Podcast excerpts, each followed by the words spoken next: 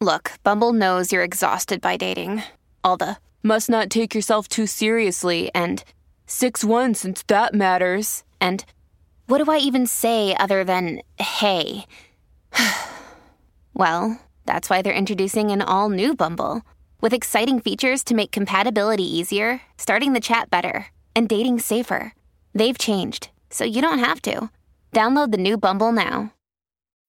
When you need mealtime inspiration, it's worth shopping Kroger, where you'll find over 30,000 mouthwatering choices that excite your inner foodie. And no matter what tasty choice you make, you'll enjoy our everyday low prices, plus extra ways to save, like digital coupons worth over $600 each week. You can also save up to $1 off per gallon at the pump with fuel points. More savings and more inspiring flavors make shopping Kroger worth it every time. Kroger, fresh for everyone. Fuel restrictions apply.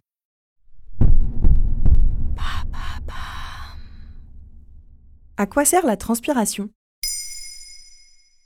Merci d'avoir posé la question.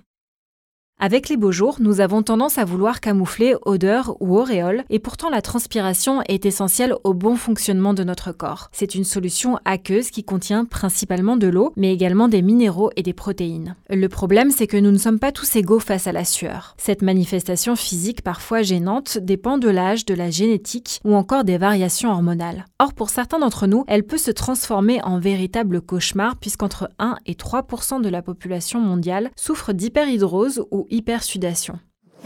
La transpiration est aussi au cœur de bien des fantasmes. On lui prête par exemple le pouvoir de faire maigrir, là où il s'agit d'une simple déshydratation, ou d'éliminer les toxines présentes dans le corps. En réalité, la majorité des toxines est éliminée par nos urines et non pas par la sueur. Alors à quoi sert la transpiration? Elle permet au corps de réguler sa température, c'est-à-dire de le refroidir en maintenant sa température autour des 37 degrés. Cette thermorégulation automatique est dépendante de nos 3 millions de glandes sudoripares, de minuscules glandes situées sous la peau, en particulier au niveau des paumes et des plantes de pied. C'est bien connu, ces glandes s'activent lorsqu'il fait chaud, quand on pratique une activité physique ou face à une situation de stress ou de peur.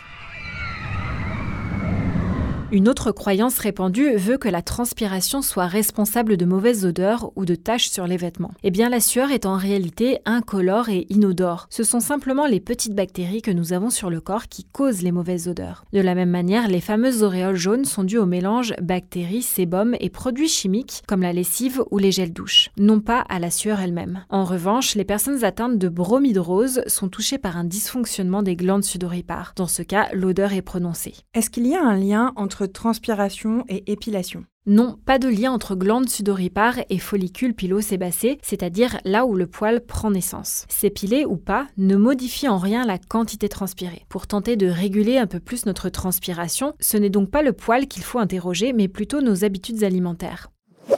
Les boissons avec caféine, par exemple, excitent le système nerveux et donc l'activité des glandes sudoripares. La transpiration augmente. Pareil pour l'alcool et les épices piquantes qui élèvent la température du corps et stimulent ces mêmes glandes. Il faut aussi penser à bien s'hydrater et à consommer des produits faciles à digérer. Il vaut mieux éviter les produits transformés, les céréales non complètes ou les viandes rouges et la charcuterie qui allongent le temps de digestion et la rendent plus difficile, donc élèvent notre température corporelle. Et côté cosmétique, que fait-on? C'est au choix de chacun et chacune. Les antitranspirants resserrent les pores et inhibent l'écoulement de la sueur. Les déodorants, eux, ont une action bactéricide et parfument. Les personnes souffrant d'hyperhidrose opteront peut-être pour des injections locales de Botox, car ces injections agissent directement sur les glandes sudoripares. À noter que les produits à base de sel d'aluminium ont été dédouanés des accusations cancérigènes en 2011 par l'Agence nationale de sécurité du médicament. Pourtant, régulièrement, la communauté scientifique internationale remet en question cette innocuité et suggère un lien avec le cancer du sein. Maintenant, vous savez. Un épisode écrit et réalisé par Émilie Drujon. Ce podcast est disponible sur toutes les plateformes audio et pour l'écouter sans publicité, rendez-vous sur la chaîne Bababam Plus d'Apple Podcast.